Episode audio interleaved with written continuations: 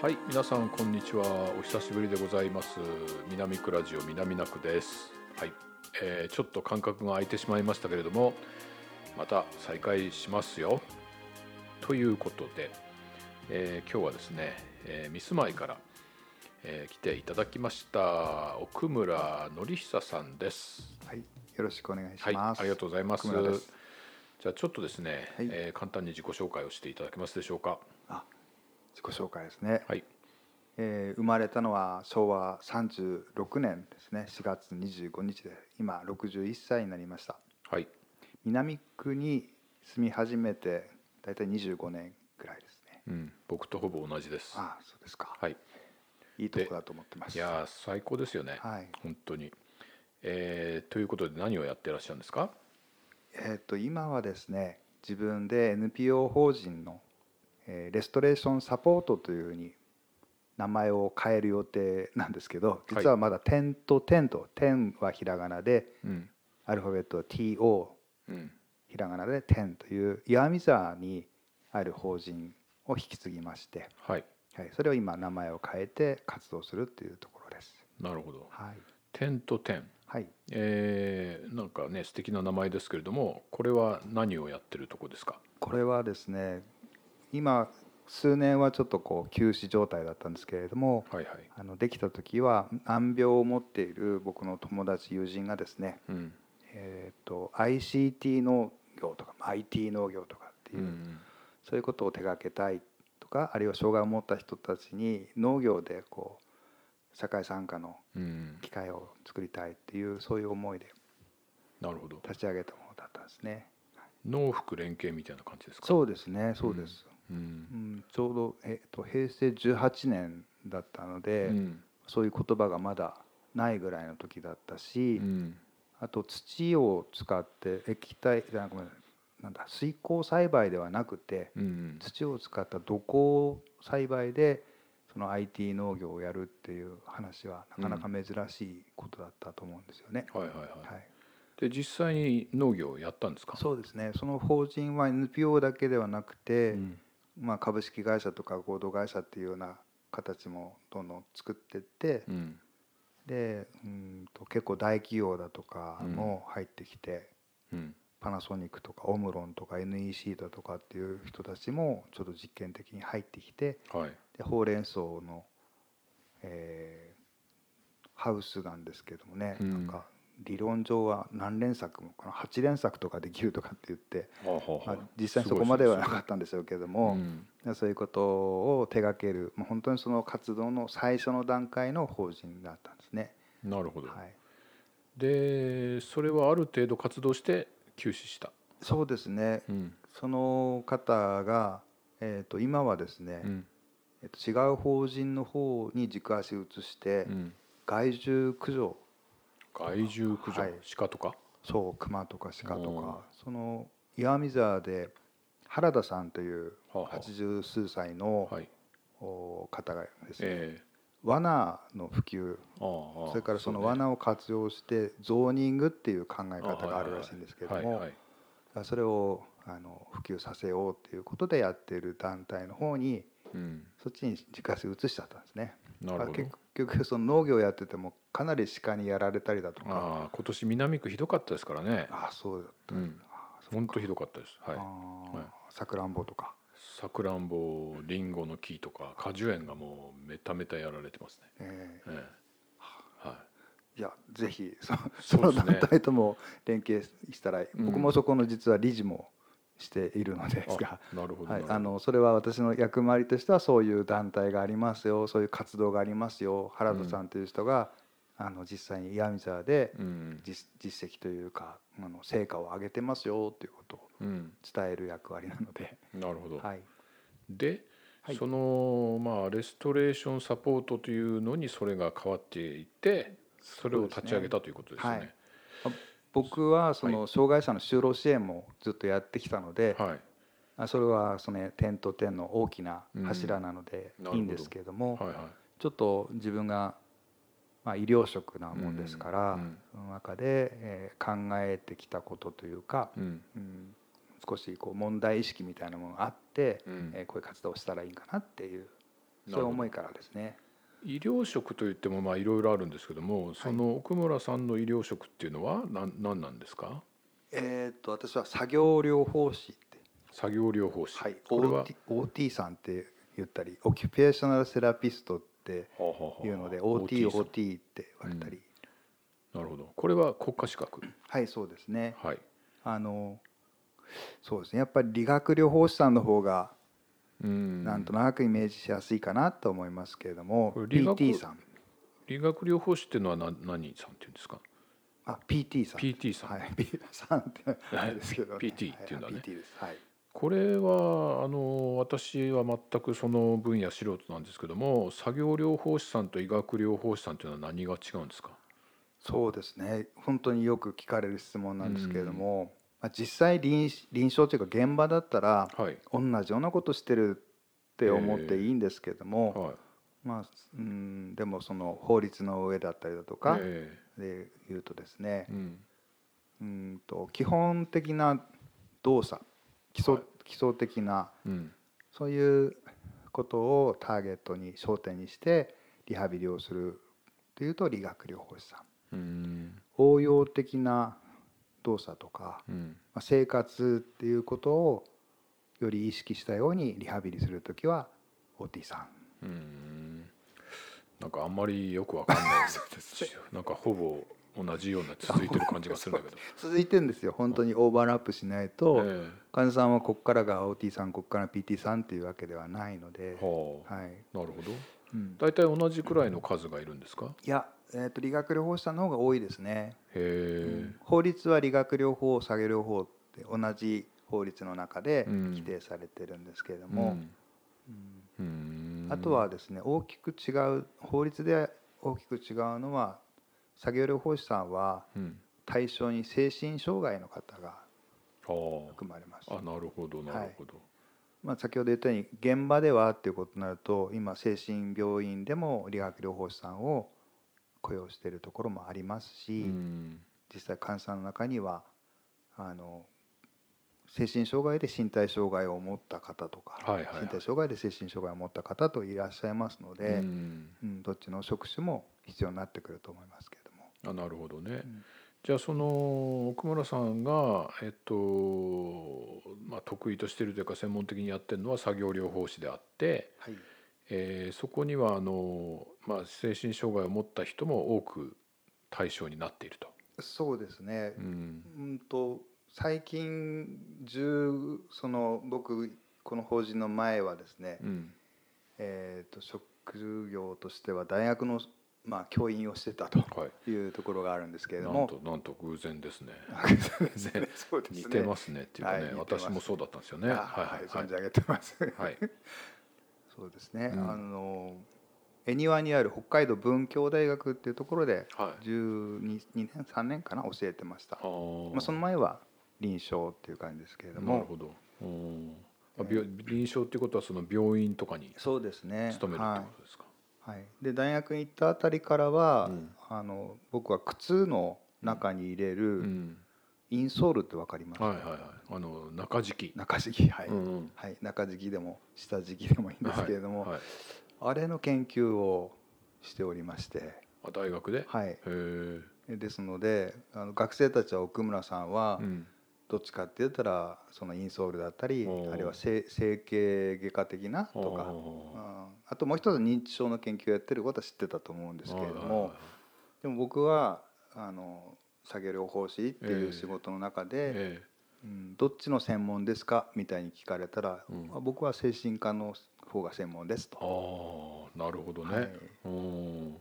精神科の方が専門ということは要するに精神障害を持った方々をそうですね、うんまあ、扱うっていうのかな。どうどういうふうに言ったらいいんだろう。あのそうね。あの、うん、まあ、その方々に、うん、とかその方々を対象としてとかっていうことかな、うん、なるほど。その方々がなんかあの暮らしやすいようにサポートするみたいな感じですか、はい、はい、うん、あのうんとまあリハビリっていうのは、うん、分かりやすく言えばと、うん、体が動かなくなった時にですね、はいはいはい、それが動くようにするとか、えー、それからその動いた後にそれを、うん、使えるようにするとか、うん、で使えるようになったらそれで、まあ、その人が願っているような生活が元通りにできるようにとかっていうふうに考えていくんですけれども、うん、精神活動っていうところがですね、うん。うまく動かなくなるとか、うん。あるいは過剰に動いちゃう活動しちゃうとかっていうところから、だんだん回復してって、うん、なるほど。考えるってことがうまくできないとか、うん、まあそうですね。あのだんだん説明してると難しくなっちゃうかもしれませんけれども、うん、まあ、精神の活動っていうのが、うん。だんだんこう、うんえー、自分を取り戻して、そして自分のやりたいこととかっていうのが口にできるようになって、うん、じゃあそのやりたいことをやろうかっていうふうにしていった時のリハビリっていうのを僕は担当してました。あなるほど、はい。まあ、精神障害といってもまあ、いろいろ幅広いじゃないですか。はいはい、そうですね。それこそなんだろうあのまあうつ病もその一つになるのかな。はい、そうですね、うん。それとかあとはもうちょっと重い自閉症ですとか。うん、そうですね。うん、そういう、うん、本当になんか幅広いそうですね。と思うんですけど、どのどのあたりをえっ、と守備範囲としてるんですか、ね。うんとねその そうですね。いやしあの先ほど言ったように精神科ですって言ってるけど整形もやってるしとか、精神障害って言ってもこっちもあっちもという感じで、あのまあ、自分は幅広くさせていただいたっていうことが一番、あの良かったなと思ってはいるんですけれども、まあ、その中でも統合失調症っていう今はそういう名前になって昔僕らが臨床を始めた頃はですね、精神分裂病って言ったんですね。はいはい。はい。なるほどねくっちゃん厚生病院っていうところで精神科の作業療法やってた時もほぼほぼあの精神分裂病統合失調症の方々を対象にさせていただいて、なるほどね、はい、その後あの同職員になったんですけれども、はいはいはい、あの精神保健福祉センターと、はい。えー、いうところで働いて。精神福祉保健センター。精神保健、はい、精神保健福祉センター。そうですね、はい、今もあるんですか？あります、はいはい。はい、それは、えー、と白石区の本通りにあるんですけれども、うん、本通り16丁目かな、うん、はい、なるほど、はい、でその時はえっと皆さんデイケアって言ったら高齢者の方のデイケアって、うん、うん、そうですね。な？んとなくそんな感じがします、はい、で実は精神障害の方のデイケアっていうものの方がデイケアっていうことでいうと初めに初めて早くにあったんですよね。なるほどね、うん、昭和40年代ぐらいから、うん、あのまあ、法律がその当時は精神衛生法っていう法律だったんですけれども、うん、それが改正された時にですね、うん。精神保健あごめんなさい間違った。精神衛生センターっていうのを各都道府県に置きなさいというふうになって、でそこでそのセンターが精神に障害を持った方々が地域で暮らせるようにっていうことで、うん、えー、モデル的にですねデイケアってのを始めたんですね。ほうほうほうはい、だから北海道の方も昭和43年かな？4年かな、うんうんうん、そこから始まったデイケアで。名前は社会復帰学級って言ってたんですけどね。社会復帰学級？はいリハビリっていうとなんか社会復帰っていう言葉が今でもピンとくる方いると思うんですけども、なるほど、はい、その精神障害の方が社会復帰を目指す。それでどういう形がいいかなっていう時に病院っていうことからはちょっとこう地域に行ったから、なのでじゃあ学校とかっていう言葉を国が使ったんですね、それで北海道はあの学級って言葉を使いましたね。あのまあ、統合失調症っていうとね、はい、あのなんかそのどういうのかなその例えば薬を飲むとかってあるじゃないですか。はいはい、その奥村さんの場合はそういう薬とかじゃない？薬とかではないですね。はい、作業なので、うん、うんと皆さんがイメージしてる作業っていうことよりは僕らが使う作業っていうのはすごく幅広いんですよ。うん、仕事することも作業だけれども、うん、うんと遊ぶことも作業です。なるほど。はい。で統合失調症っていうのは、はい、あのあれですよね。その生まれつきというよりかはなんかあのそう、うん、発発症しちゃう人もいるそうですね。若い時に発症する方が多いんですね。ああそうなんですか、うん、うん、それであれなんかその波があったりするんですか？そうですね、うん、うん、あのまあ1回だけ発症して、うん、まあ、回復して収まってもうそれっきりっていう方もいると思うんですけれども、再発する方もかなり多いっていうふうに言われていたり、あの大きく再発するまではなくても、うん。ちょっと波があるっていうか、うん、うまくこうそうですね自分っていうものあるいは自分の心っていうものがですねうまく動いてる感じ自分でコントロールできてる感じっていう時とどうにもこう落ち着かない感じっていうのが繰り返されちゃうっていう人もいると思います。まあ、いろんなタイプの人がいらっしゃるんですけどね。なるほどね。あのそれはなんか私がまあ聞きかじったところだとね結構やっぱりその病院に行くと薬を処方されたり、はい、まあそのあるいはもうちょっと重症になったりすると入院しちゃったりとかですね、うんうん、そういうのはよく聞くんですけれども、はい、それによらずその作業療法でそれを治していくっていう感じなんですか？そうですね。うん、うんとまあ、治すっていう部分と、うん、その整えるとか取り戻すとかっていう部分と、うん、うん、その時期だとか焦点によって違ってくると思うんですけれども、まあ、お薬のその狙ってるところっていうのは、うん。うんとまあ、どっちかっていうと、うん、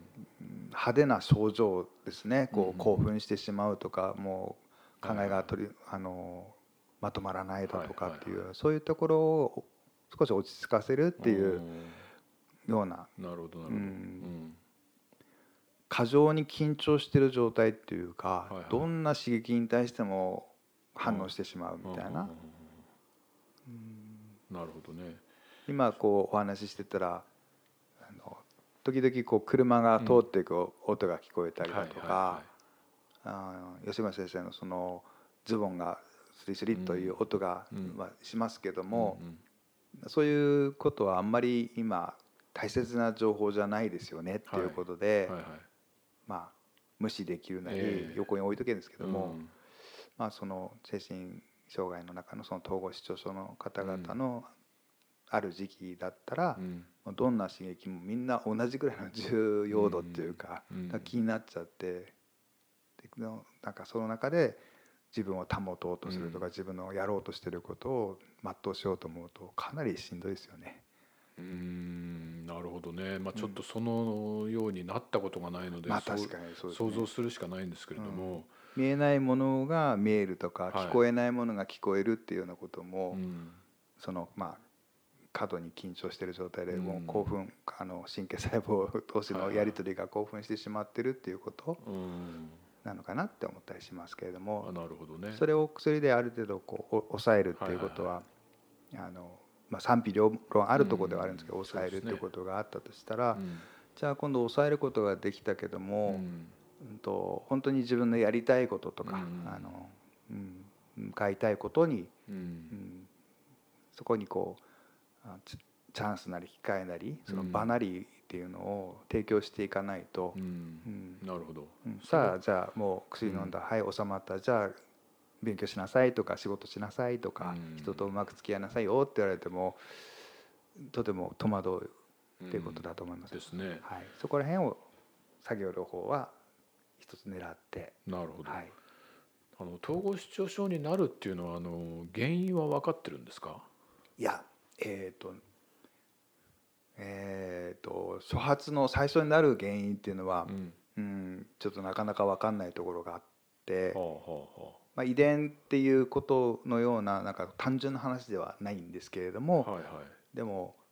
少しこう体質的なっていうことがあるかもしれないねとか、うん、あるいはお母さんの体の体内の中にいた時にその発達していく段階で何かダメージを受けたからじゃないかとかっていう、うん、そんなことはいろいろ言われてますけどこれだっていうふうには言い切れないと思いますね。なるほど。でも再発する時は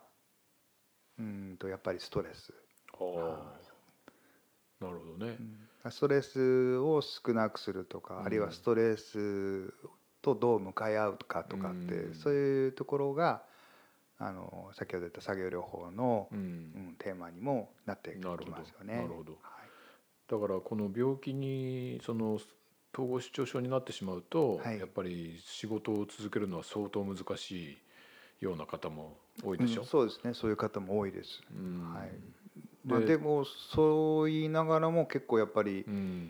できること結構あるので、なるほど。それがうんと生かされていないとか、それがこう生かす場面がないっていうことが僕の中ではちょっとこうあの悔しいというか悔しいったらいいかな。そのまあ、メンバーって言ったりしますけどデイカイのメンバーの方々のその就労支援を結構やっていた中で、うん、こんなに働けるのになとかこんなにすごいのになと思ってもなかなか職がないとか職につけないなるほど。それは何でですかね？やっぱり偏見みたいのがあってそれもあります。採用されないと。そうですね、うん、まずやっぱり偏見がその頃今はまたちちょっとずつ違ってきてるとは思いますけれども、うん、平成の初めの頃とかだと、うん、なかなか雇ってもらえなかったですよね。でそういうふうな症状を発症してしまった人たちに、その奥村さんが取るアプローチっていうのはどういう感じなんですか？うんと疲れ切ってて、うん、ものすごく神経が興奮してた状態から、うん、えー、ちょっと回復してきたっていう時はまず休んでもらうってことが一番ですね。休んでもらう、うん、でも休んでもらうって言ってもですね休むの、はい、休むのって僕しみじみ難しいことだと思ってて「あ寝寝てていいですよ」って言われて、ね、寝てても疲れ取れなかったりもしますし。なるほどね、はい。緊張してる状況だったりしますから、あの肩の力が抜けないとか、うん。失敗しちゃいけないっていう思いだとかにもなって、うん。自分があの普通にとか普段通りにってやればいいんだけれども、うん緊張してしまって失敗してしまった。だからまた失敗したらどうしようみたいな気持ちになっちゃったとかって。ありますから、うん。まあ、それでまあ休むっていうこととか、まあ、自分を取り戻すとか、まあ、ももっと症状が重たいような時だと、そうですね。やっぱ死にたいって思ってる方死にたか、死にたい思いがなかなか取れないって方もいらっしゃるのでそういう時に何をするかって言ったら生きててよいいんだよとかっていうことが伝わるようにっていうか、あや今日一日生きててよかったなみたいに思ってもらうような楽しい時間を提供するとかっていう、そういうことも考えてましたね。そっか。それはでもあれなんですか？やっぱり話し合いによるものなんですか？両方ですね、うん、話をすればするほどあのなんていうんですかね、うん、あの私なんてっていうのちっちゃくなってってしまう人もいますしその話してる内容がうまくこう使い回られないっていうか、人が何喋ってんのかなんかこう遠いところでなんかわーわーわー言ってるみたいな話するどころじゃないみたいな感じですよね。そうですね、はい、だ本当ヘトヘトっていう状態の方とか、もうもうちっちゃくなってちっちゃくなってもう消えてしまいたいみたいな感覚になってる方もいるのでそういう時は本当にそばにいてあげることもなかなか難しかったりもするんですよね。だっておっかないわけですから人が状況が。それが、うん、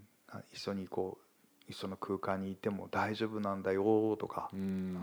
一緒に入れたねとかっていうことをお伝えするようなそういうプログラムの時もありますよね。なるほどなるほど、はい、それは大体1対1でやるんですか？そういう時は1対1が多いですね。はいはい、1対1だけどもこう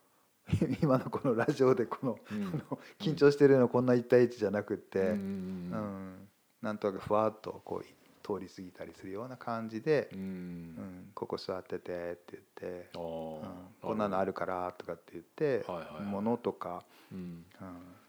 道具とかをちょっと提供してですかね。なるほどね。でもなんか結構時間かかりそうですね。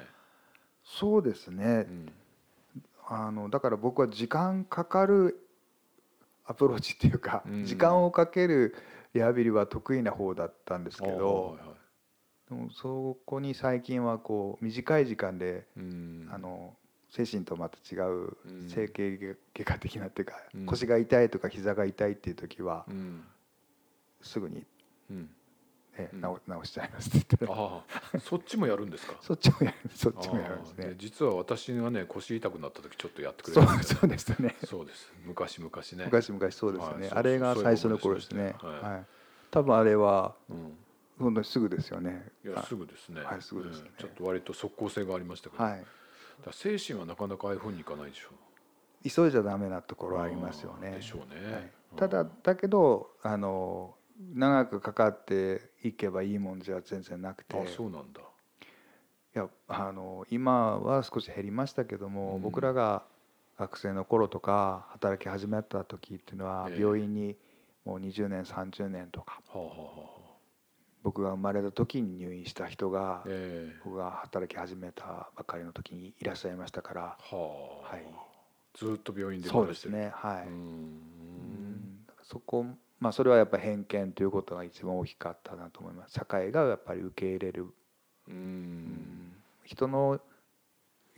個人的な偏見っていうこともありますけど社会全体の構造というか仕組みとかですね、それこそそういうデイケアだとかを昭和40年代にやるまでは全くあの何ですかね地域で暮らしていくっていうためのそういう支援はなな全くったらひどいですけどね。なかったんでしょうから。なるほど、はい、そうか。だからその私が腰痛い時に奥村さんにちょっと触ってもらったイメージが強いから、はい、作業療法士っていうのはなんかああいう体をいじくり回したりこうねなんかこうなんだろうサポーターをつけさせたり、はい、あのバンデージ貼るとかね、はいはい、そんなイメージがあったんだけどそれはもうごくごく仕事の一部なん、ね、そうですね、うん、一部ですね、うん、作業療法士っていうのは作業っていうのは本当にもう何でも作業になっちゃうので遊ぶことも仕事することも、トイレ行ってご飯食べて寝てってそれも作業だしなるほど。休むことも作業なので、それを作業療法士はこれは作業だよって今その人にとって必要な作業だよっていうふうに言えば、何でも応用できるわけですよね。ずる臭い仕事だと思うんですよ、いやいやいやいやなるほど。じゃそのそういうまあなんていうか会話を通じてね、はい、統合統合失調症を患った方も、うん、なんとなくその症状が治まっていくみたいな感じなんですか、うん、そう。でも僕らがやっぱりやれることと、うん、そのやれないことっていうとですね、やっぱりな仲間の力とかですね。仲間。一緒にこうその気持ちが分かってくれる人がいるとかっていうのはすごく大きなことで、はいはいはいまあ、彼女ができたらなんだかすごい元気になってすごい回復しちゃったっていうそういう方も知ってますけれども。あとあれですよね仕事場でそうなっちゃった時に、うん、やっぱそこの職場の理解がないと相当きついような気がしますね。そうですその通りですね、うん、だからその方のことを待ってるよって言ってくれるとこなのか、うん、そうね、うん、そんな人はもういらないっていうタイプなのか。うね、うん、なるほど。なんかなかなか待ってるよって言ってくれる職場が少ないような気がするんですけど。そうですね、うん、まああの